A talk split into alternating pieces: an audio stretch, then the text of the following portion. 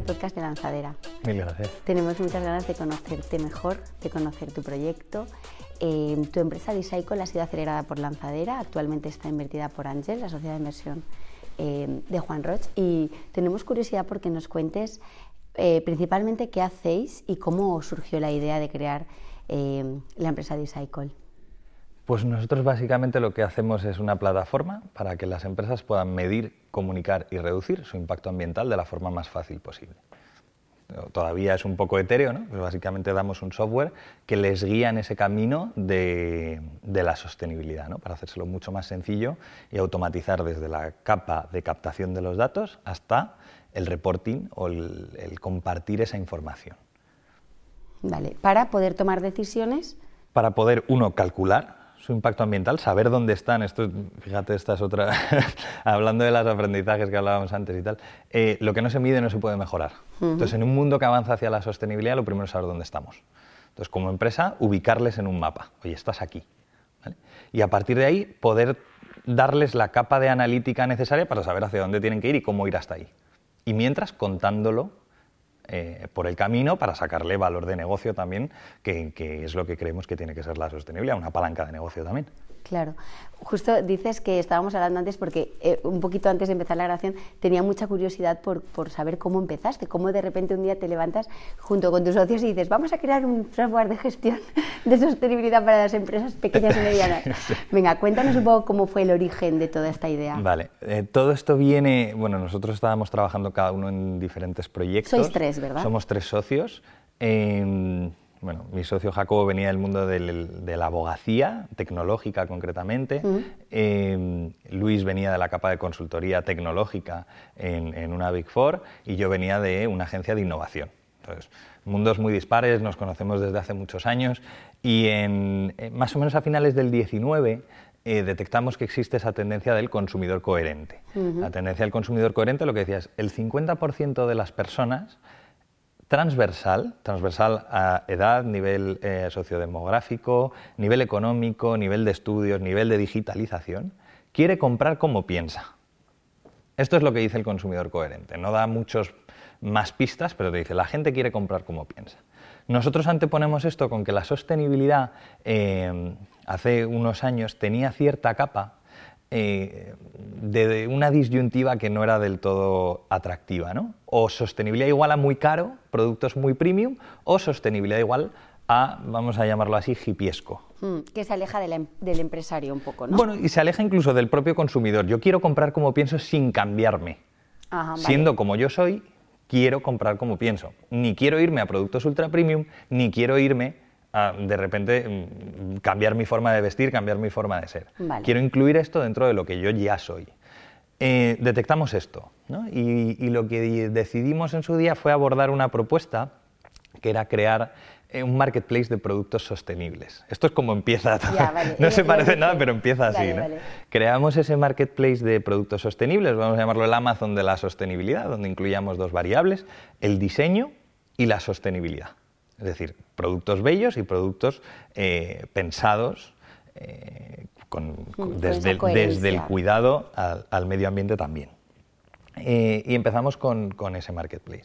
Ahí generamos una serie de vendors, de los que os podéis imaginar, de moda, de mobiliario, de hogar, de lifestyle, y, y, empezamos a tener un problema nosotros mismos. El problema que tenemos es, oye, ¿qué productos ponemos dentro de la plataforma? La selección. ¿Cómo sabemos cuál es más sostenible? Entonces, cuando te vas a la marca y le dices, oye, ¿por qué eres más sostenible tú? ¿O por qué es más sostenible este producto que el, que el de tu competidor? Y te dice, no lo sé.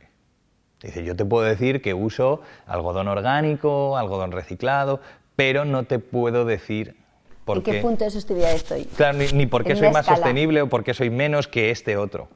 Entonces empezamos ahí a ver eh, cierto problema. Joder, las empresas que se dicen sostenibles no saben ni siquiera por qué lo son. Curioso. Em, y entonces lo que empezamos fue a crear con, la Universidad Politécnica de Madrid una metodología que nos pudiera, medir, que nos, que nos pudiera permitir medirles. Eh, y esto básicamente es donde nos empieza a sonar en la cabeza el mundo del análisis de ciclo de vida. Oye, resulta que ya hay una metodología, ya hay una ciencia que tiene una serie de años de estudio que se dedica a medir el impacto ambiental de los productos. Vale. Y lo que empezamos es a transmutar toda esa metodología en un sistema sencillo para poder medirles a las marcas, que nosotros queríamos poner la plataforma. Esta era la funcionalidad que nosotros teníamos en la cabeza. Para asegurar que la gente que está en la plataforma cumple con nuestros estándares, tenemos que hacerles esta medición. Esto va avanzando y llega un momento en el que las marcas lo que nos acaban pidiendo en realidad es esa medición. dicen, no, no, yo no solo quiero que midas este producto que tú quieres meter en tu plataforma, quiero que me midas todo el catálogo eh, y luego que me vendas o no me da igual. Yo ya tengo canales de venta. Eh, esto lo sumamos además a que los marketplaces pues, tienen una serie de problemas en el modelo de negocio implícitos que nosotros no sabíamos abordar del todo bien, pues al final eh, tu CAC compite contra el precio eh, del, mismo productor de la prenda, compites contra tu propio producto a la vez mm. y nosotros no supimos abordarlo bien, era un negocio yo creo que básicamente de PPC y nosotros no éramos súper expertos en PPC, y viendo que la gente tenía esta necesidad, lo que empezamos fue a decir, oye, esto parece lo necesario. El mercado parece que lo que nos piden no es un marketplace, nos están pidiendo estas mediciones. Bueno, pues vamos a, intentar cobrarlas. Entonces íbamos, oye, sí, te lo hago, eh, pero te lo cobro. Y entonces con esos primeros euros fue, con los que dijimos, joder, parece que aquí está el tema, coño, aquí tenemos un, producto que tiene un 100% de margen, en el otro lado tenemos un 30% y nuestro CAC se come el margen, con lo cual vamos a unit economics negativos, parece que lo que tiene sentido es lo Pivotasteis. Pivotamos de libro. Eh, lo que intentamos fue hacer, como eran productos que habían nacido de la mano, al principio lo que intentamos fue mantener las dos cosas los primeros meses eh, y fue imposible. Un momento que dijimos, no, hay que cerrar y apostar. Eh, y entonces lo que hicimos fue apostar, centrarnos en diseñar. Yo venía del mundo eh, del, producto digital y del diseño del producto digital. Lo que hicimos fue empezar a diseñar ya todo esto como un producto digital per se, empezar a construirlo y en más o menos, pues pivotamos en enero del 21 más o menos y en septiembre en diciembre del 20 más o menos y en septiembre del 21 lanzamos una primera beta de lo que ya era el producto Decycle con el nombre Decycle eh, muy alejada de lo que soy, pero una primera beta que lo que nos permitía era eso, empezar a validar que ahí había algo. Desde luego, el momento es perfecto, porque las empresas tienen ese interés ¿no? por saber...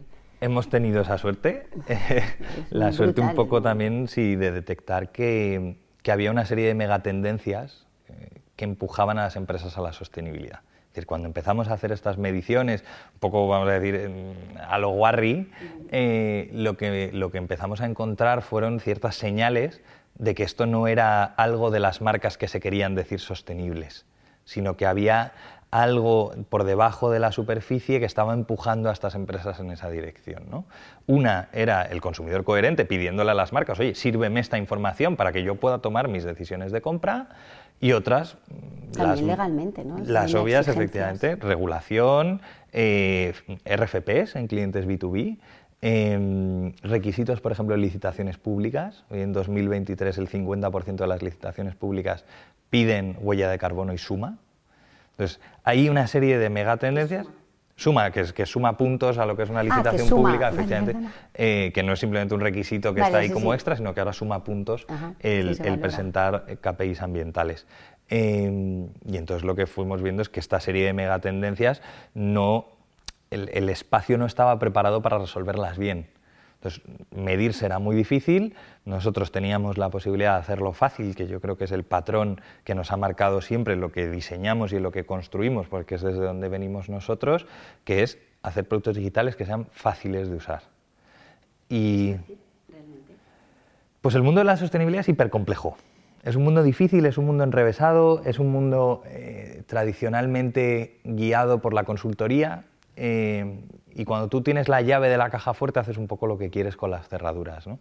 Entonces un poco con lo que venimos nosotros a que todo esto sea lo más sencillo posible. ¿Es fácil de usar? Sí, es fácil de usar. ¿Nos queda mucho camino para hacerlo todavía más fácil? Sí. Pero, ¿Lo puede implementar la empresa por sí misma? ¿Necesita ayuda externa? Decycle lo diseñamos en su día, incluso con lo que nació Decycle en la cabeza. Decycle nace diciendo, necesitamos una herramienta para medir a las pequeñas y medianas empresas. Y en las pequeñas y medianas empresas no hay gente técnica. No hay un, experto en sostenibilidad, no hay un técnico en ingeniería ambiental, no hay un ingeniero químico. Este perfil no está en las pequeñas. Es otra. Em, y como este perfil no está, lo que necesitamos es una herramienta que pueda usar desde un becario hasta un CEO. Este fue el patrón con el que nace Decycle. La herramienta la tiene que poder usar desde un becario hasta un CEO. Y seguro que no es un perfil técnico. Que luego ya nos, hemos, nos ha ido usando gente que sí que tenía más perfil técnico, menos, pero siempre está pensada, em, siempre ha nacido desde el que lo use, desde un becario hasta un CEO. Y esto nos ha guiado mucho. Vosotros en la definición explicas que, que está enfocada a pequeñas y medianas empresas. ¿Podría utilizar Decycle una gran empresa? Sí. ¿Por qué, estáis enfocados a pequeñas y medianas empresas? Pues esto nace por una tesis. Nosotros vamos con una hipótesis al mercado que es las pequeñas y medianas empresas son las que tienen más necesidad de resolver este reto con algo fácil. Partíamos nosotros desde parte de nuestra ignorancia, es decir, las, las grandes empresas, empresas de más de 500 empleados, siendo esto un requisito legal, tendrán a alguien experto técnico, tendrán equipos grandes que resuelvan este reto. Mm nacimos un poco con esa, con esa tesis. Entonces empezamos a diseñar para pequeñas y medianas empresas, para el becario y al CEO, un poco este mundo. Y lo que poco a poco hemos ido viendo es, oye, en empresas más grandes la gente tiene el mismo problema. Es decir, la cualificación técnica de hacer una huella de carbono o de hacer un eh, análisis de ciclo de vida o de hacer una medición concreta es tan compleja que nadie se especializa tanto. Y al final esto se acaba subcontratando, se acaba no haciendo, se acaba... Y entonces las grandes empresas tienen un problema más grande y ya están preparadas para abordarlo. Y en pequeñas y medianas hay algunas que están preparadas para abordarlo y les podemos servir y hay algunas muy pequeñas que todavía no es su momento. Nosotros hemos empezado a entender eh, que, el, restaurante de barrio, la cafetería, el kiosco, el... no son empresas que necesiten usar Decycle hoy. Entonces, creemos que, lo necesitarán y para cuando lo necesiten, de aquí a dos, tres años, queremos estar ahí, queremos estar preparados y siempre haber pensado en ellos, pero hoy estamos también en empresas más grandes que tienen un problema más grande porque tienen más datos que analizar, tienen más cálculos que hacer, necesitan verificar y al final el, el problema se les complejiza más. Entonces, básicamente, partimos de una hipótesis, validamos que había una parte de verdad y una parte en la que estábamos equivocados y poco a poco hemos ido subiendo ese tamaño. ¿Es más fácil trabajar con empresas grandes entonces, para vosotros como, equipo, como empresa? Pues depende. Yo creo que depende mucho del... Nosotros, fíjate, no segmentamos tanto por tamaño de la empresa o por sector. Hemos, eh, nosotros abordamos el, vamos a llamarlo la aproximación del job to be done, que se inventó la gente de Intercom y tal, que al final es qué necesitan hacer. entonces definimos a la gente por qué necesitan hacer. Y contemplamos una variable que es la urgencia. Y las, empresas que tienen urgencia empieza a ser fácil trabajar con ellas. ¿Por qué? Porque son muy conscientes del problema que tienen encima de la mesa. No hay que evangelizar a nadie. Han visto ya otras cosas, es decir, saben lo que es trabajar con consultoras, saben lo que es trabajar con otras herramientas. Entonces, cuando ven esto, no hay que explicar el valor. Yo te enseño las pantallas y tú dices, hostia, esto ya eh, sé de lo que me hablas. Y trabajar con esas empresas nos es más fácil. Entonces el sector no es crucial para este tipo, para, o sea, para a la hora de trabajar tú con diferentes clientes. Yo pensaba que había sectores que eran más contaminantes y tenían más necesidad de utilizar una medición. Pero por lo visto no es eh, lo importante no es el sector, ¿no? Por lo que me explicas. Para nosotros no. Es decir, nosotros, igual que, quisimos que esto lo pudiera usar desde un becario hasta no pensamos en la persona técnica, pensamos eh, también que esto tenía que ser tanto cross-sector como cross-localización. Es decir, tenía que permitirnos poder atender a cualquier sector y poder atender a cualquier localización. Esto parte de otra tesis que es cuántas empresas tienen solo operaciones en un país. Esto es muy raro que ni, ni tus proveedores ni tus clientes estén en otros países.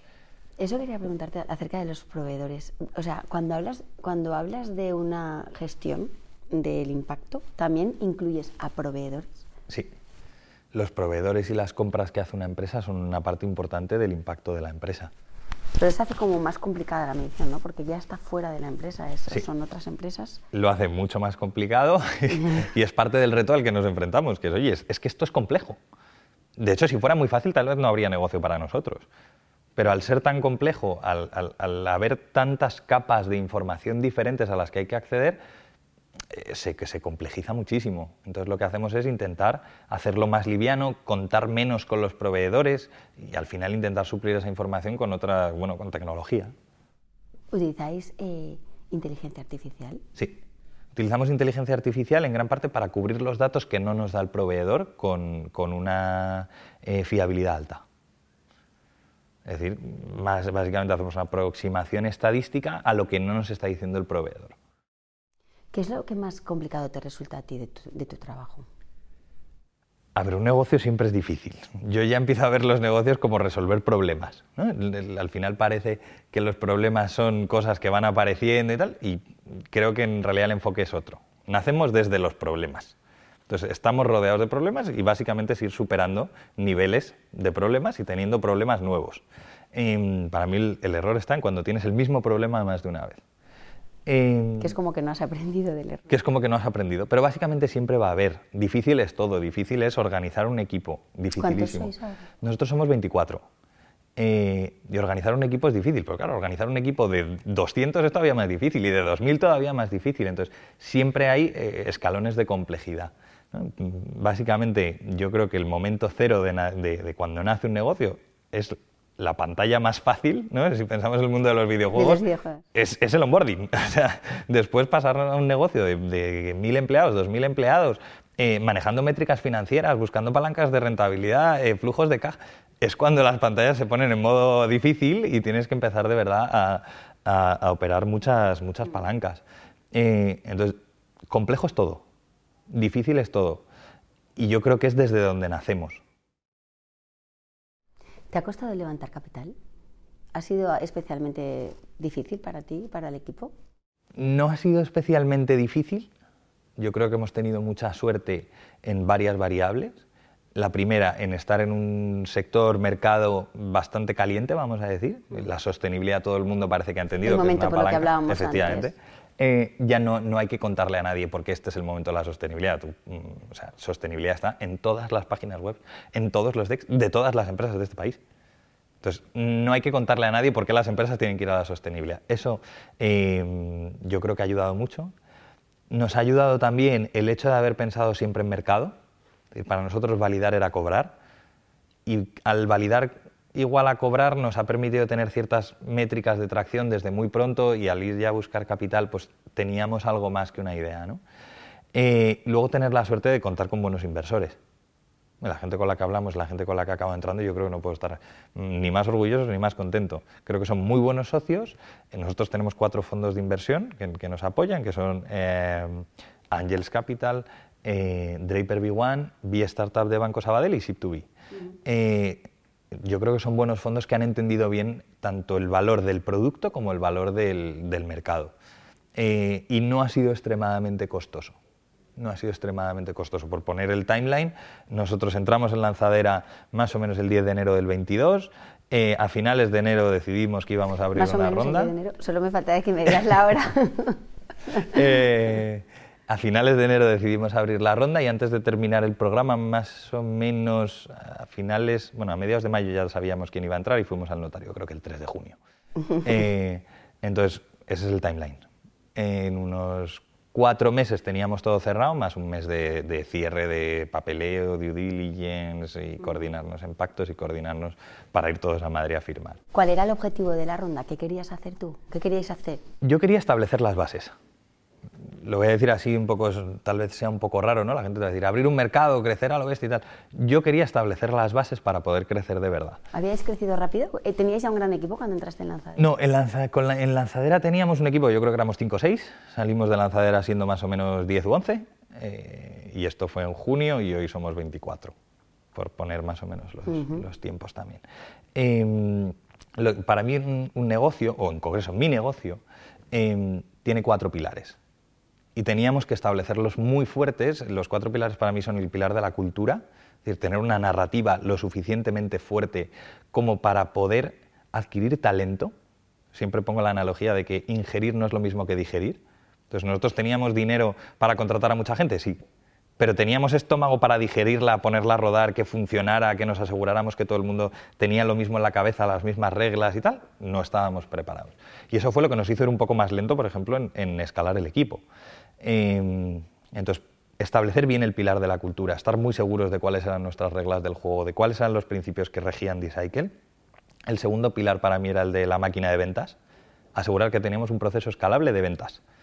que ya no íbamos a jugar en el sentido de ver si... No, no, que teníamos algo, un proceso, una metodología que nos permitía buscar eh, lo predecible. Empezar a hacer ya análisis estadístico. Oye, si vamos Quitar a... incertidumbre, ¿no? Sí, si vamos a 100 empresas, convertiremos a 25. Lo que necesitamos es ir a 100, perfecto. Entonces, esto es, esto es tan difícil porque hay que montar una máquina eh, eh, estricta, vamos a decir, con metodología, con empezar a establecer esas bases eh, que después nos permitieran decir, ah, ahora lo que nos falta es gasolina, pero ya tengo el motor. Mm. Entonces, como mi motor ya es capaz de correr, cuando le ponga gasolina correrá más rápido.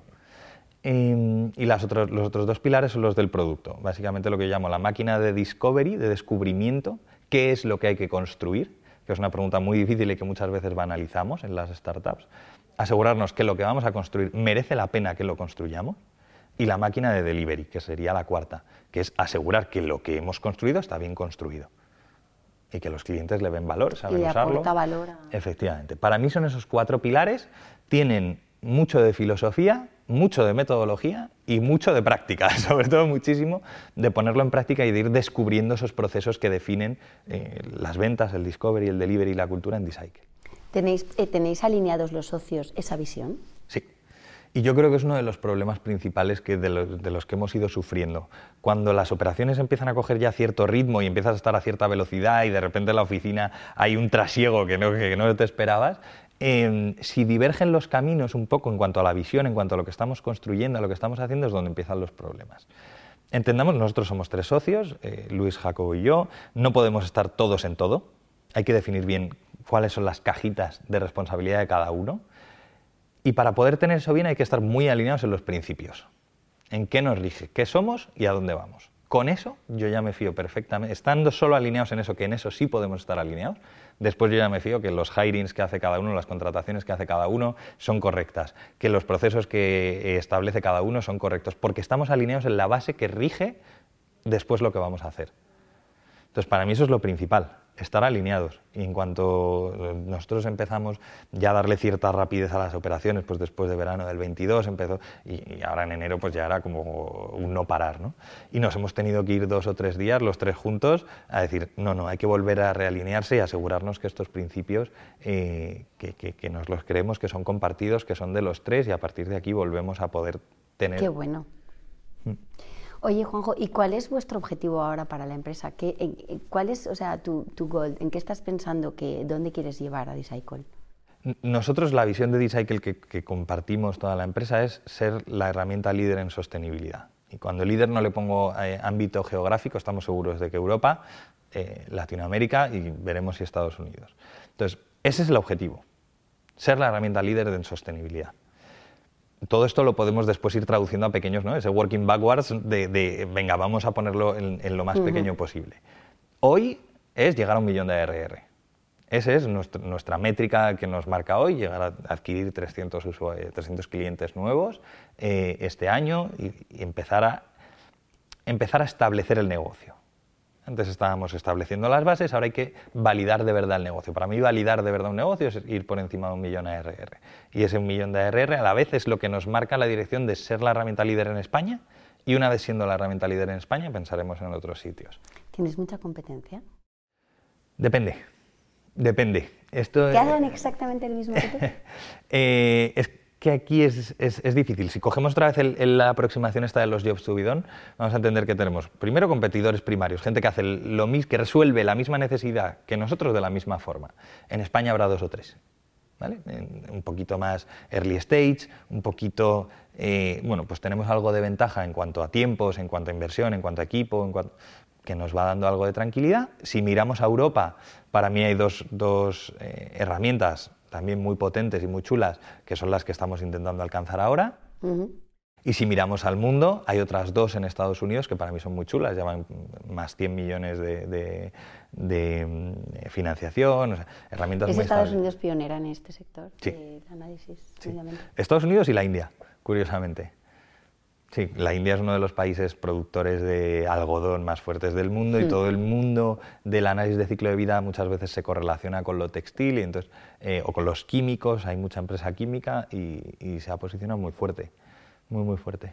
Eh, Hablábamos en este podcast de lanzadera también con Carol de Coalf. Nos explicaba el impacto que tiene el, sector del textil en, el medio ambiente, que era bestial, que era muy, muy contaminante. Eh, ¿Hay especial sensibilidad en España hacia, hacia esto o, ves que en otros países están más preocupados por el impacto? ¿El consumidor final? No, las empresas. Eh, las empresas muchas veces están marcadas por el consumidor final. Eh, entonces, la misma empresa tiene más preocupación cuando va a Alemania que cuando va a España. La misma empresa dice, ah, no, para ir a Alemania. Porque es el consumidor el que le exige Necesito ir más preparado. Vale, ya entiendo. Eh, pero aquí yo creo que hay que salir un poco del punto de la concienciación. ¿no? Es como preguntar, oye, ¿estamos concienciados para hacer marketing?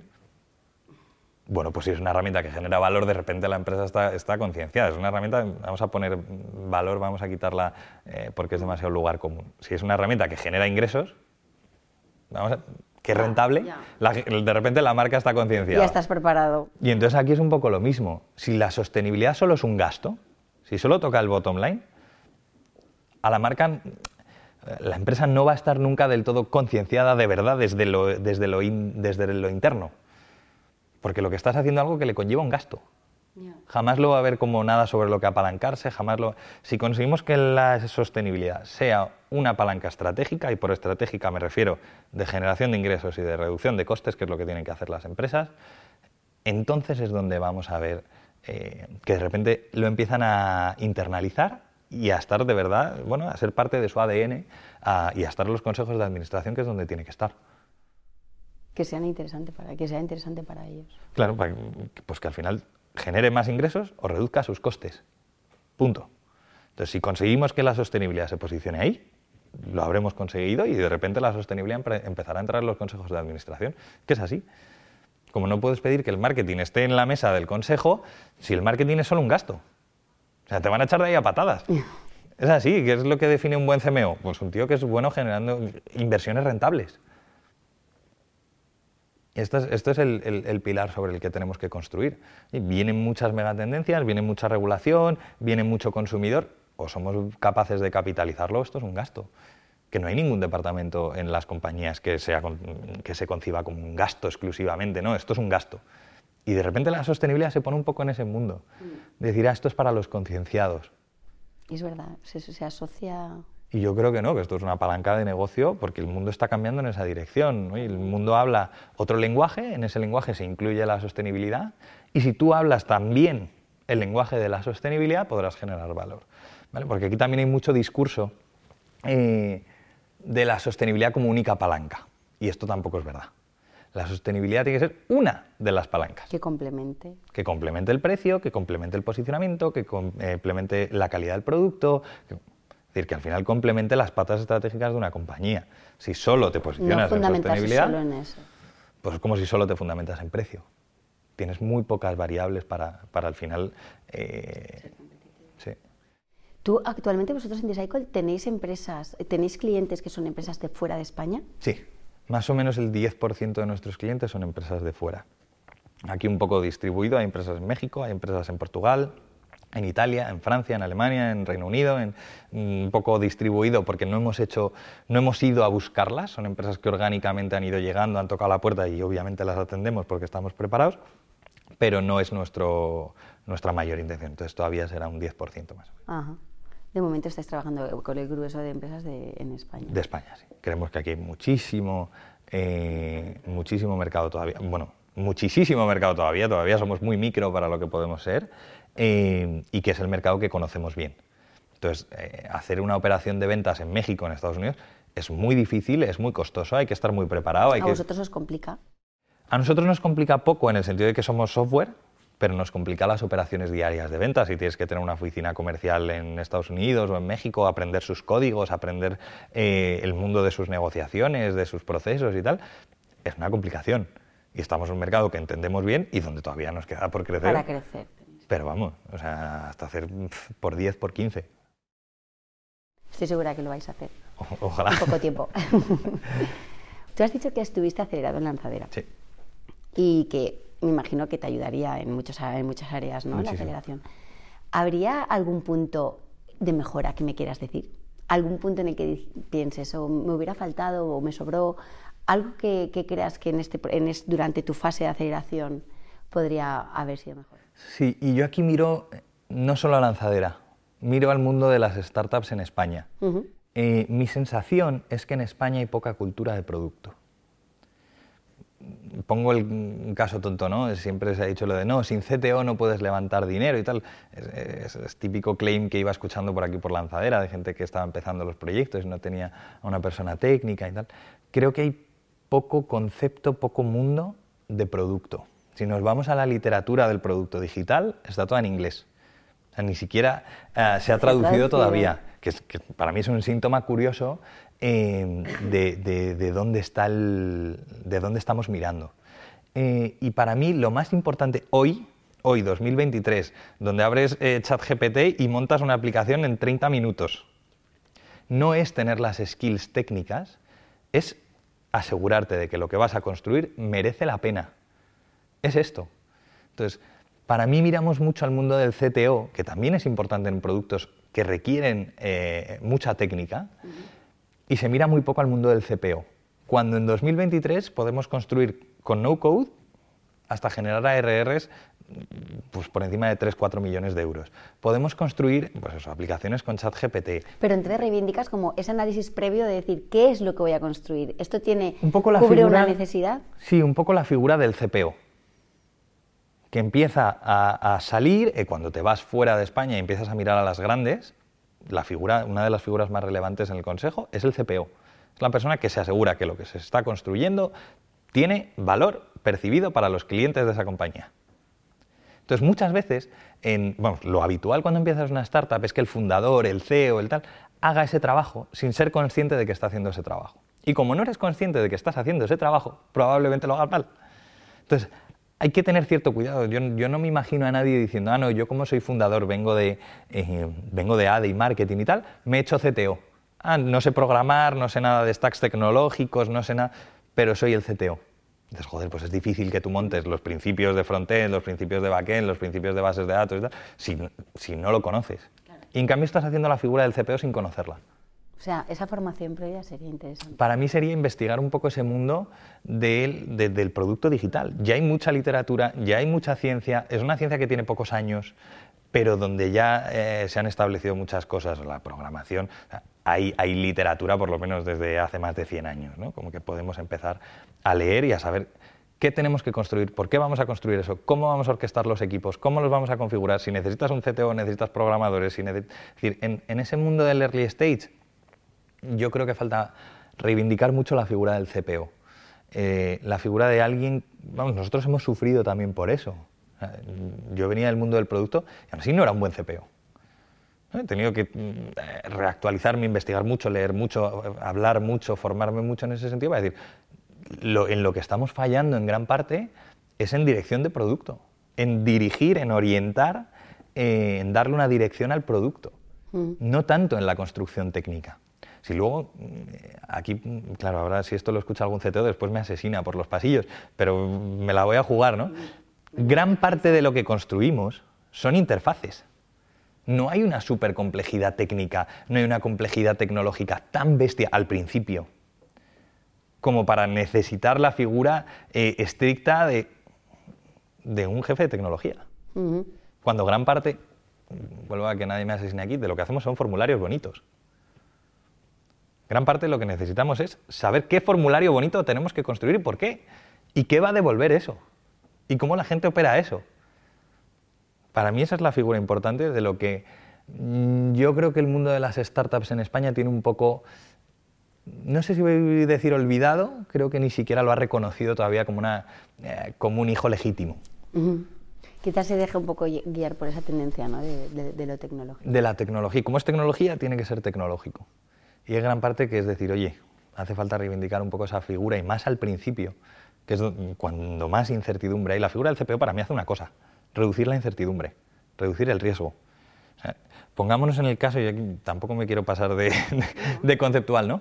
Pero, por ejemplo, la gente de Microsoft, la gente de Netflix, que yo creo que son grandes adalides de construir buenos productos digitales, eh, tienen claro que tres de cada cuatro experimentos que lanzan no tocan lo que, lo que buscaban tocar.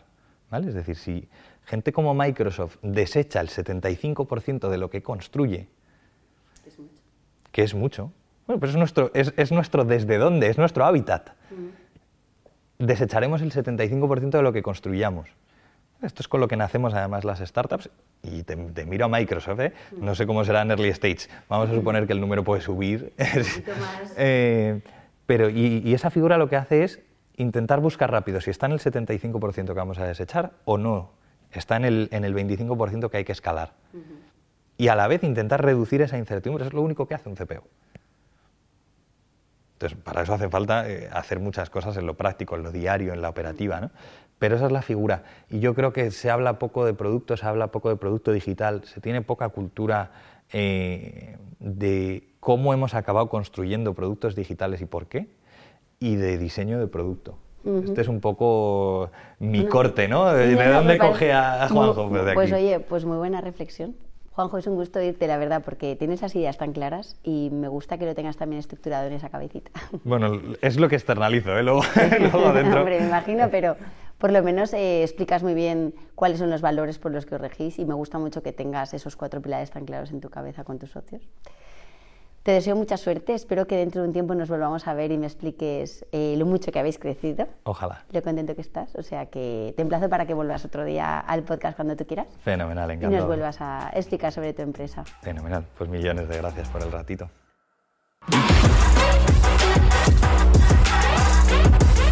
Os esperamos en el próximo podcast y os prometo un montón de contenidos interesantes de la mano de gente muy, muy top. No os perdáis el próximo podcast de Lanzadera.